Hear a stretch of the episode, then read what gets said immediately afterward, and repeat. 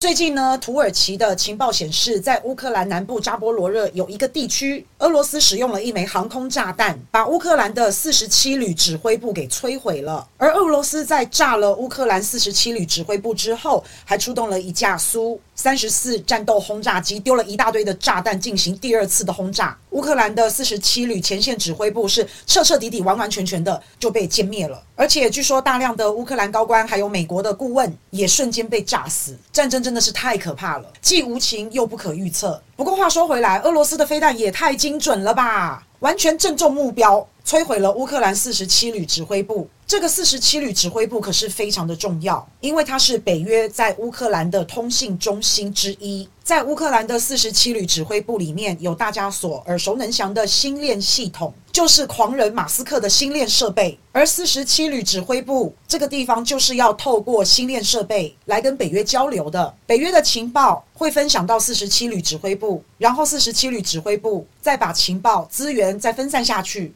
那同样的，如果前面的战事发生了什么样的状况，也会传送到乌克兰的四十七旅指挥部，然后再把前线的战况分享给北约。所以，乌克兰的四十七旅指挥部这个地方可以说是接收、传递、分发所有情报的一个中心点。不过呢，在乌克兰四十七旅指挥部这个地方啊，因为聚集着大量的星链的信号，而且还有大量的手机信号，所以就引起了俄罗斯的注意。那据说呢，俄罗斯发明了白纸机动定位系统，俄罗斯可以用白纸机动定位系统来进行搜寻、搜索，然后确认了乌克兰四十七旅指挥部的位置，然后进行非常精准的打击。这一次，俄罗斯精准打击乌克兰的四十七旅指挥部，可以说是实战的测试了俄罗斯所研发的白纸机动定位系统。这一次，俄罗斯所开发的白纸机动定位系统，可以说是经由这一次的战役通过了考验。白纸系统。简单说，就是专门探测、搜寻、干扰星链系统的。所以以后乌克兰的军队要在使用星链系统下达命令、报告位置。分享战况，那这个危险度可是大大的提高，因为俄罗斯的白纸系统，简单说可以破解乌克兰的星链系统。假以时日，要是俄罗斯把白纸系统分布在前线的战场上，那么俄罗斯军队的打击能力就会大大的提升，这个准确度、精准度就会大大的提升。俄乌战争爆发这一年多来，大家都知道乌克兰就是靠着星链系统的帮忙，乌克兰也早就已经习惯了使用星链系统来打仗，星链系统也因为投身到俄乌战争当中而水涨船高。变得非常的有名。乌克兰有了马克思的星链帮忙，乌克兰的军队能够跟俄罗斯打成五五波，而且好几次俄罗斯还被乌克兰攻破。星链系统就是让乌克兰能够有一套非常秘密的、非常完善的指挥通讯系统。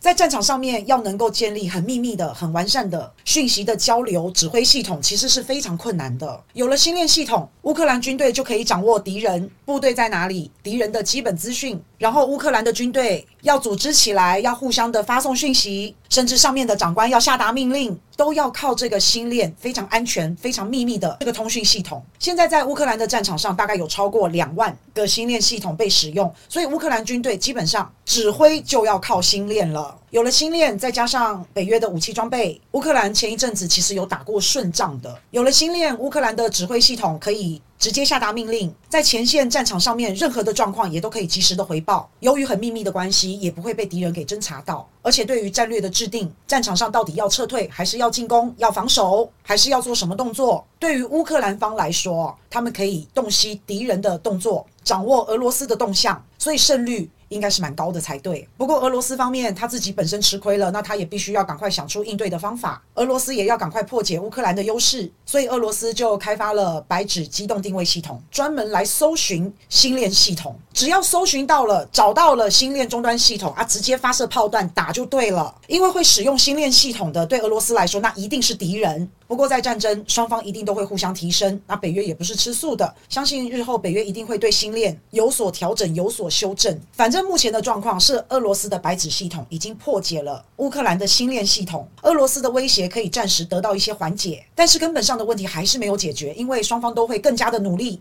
开发更好的装备来适应战争。不过现在以战场上的局势来看呢，已经打了一年多了。那俄罗斯好像也开始适应现在的战争。俄罗斯的经济也没有崩溃，俄罗斯还有赚到钱钱，所以他还有足够的财力，还有资源来投入新的系统装备研究开发等等。现在感觉俄罗斯在战场上面的技术创新还有战略，好像得到了一点的优势，感觉上战争好像也有了一些微妙的变化。虽然说现在战争依然在打，但是和平的声音也还是存在。国际社会也还是希望用外交的途径来解决争端。真的要避免战火继续蔓延，可能还是要靠政治的途径。不过以现在乌克兰战事不利的状况之下，有没有可能拜登年底要选举了？那既然乌克兰打不赢，像个拖油瓶，那是不是拜登会把乌克兰拉上和平的谈判桌上？那就还要再继续看下去喽。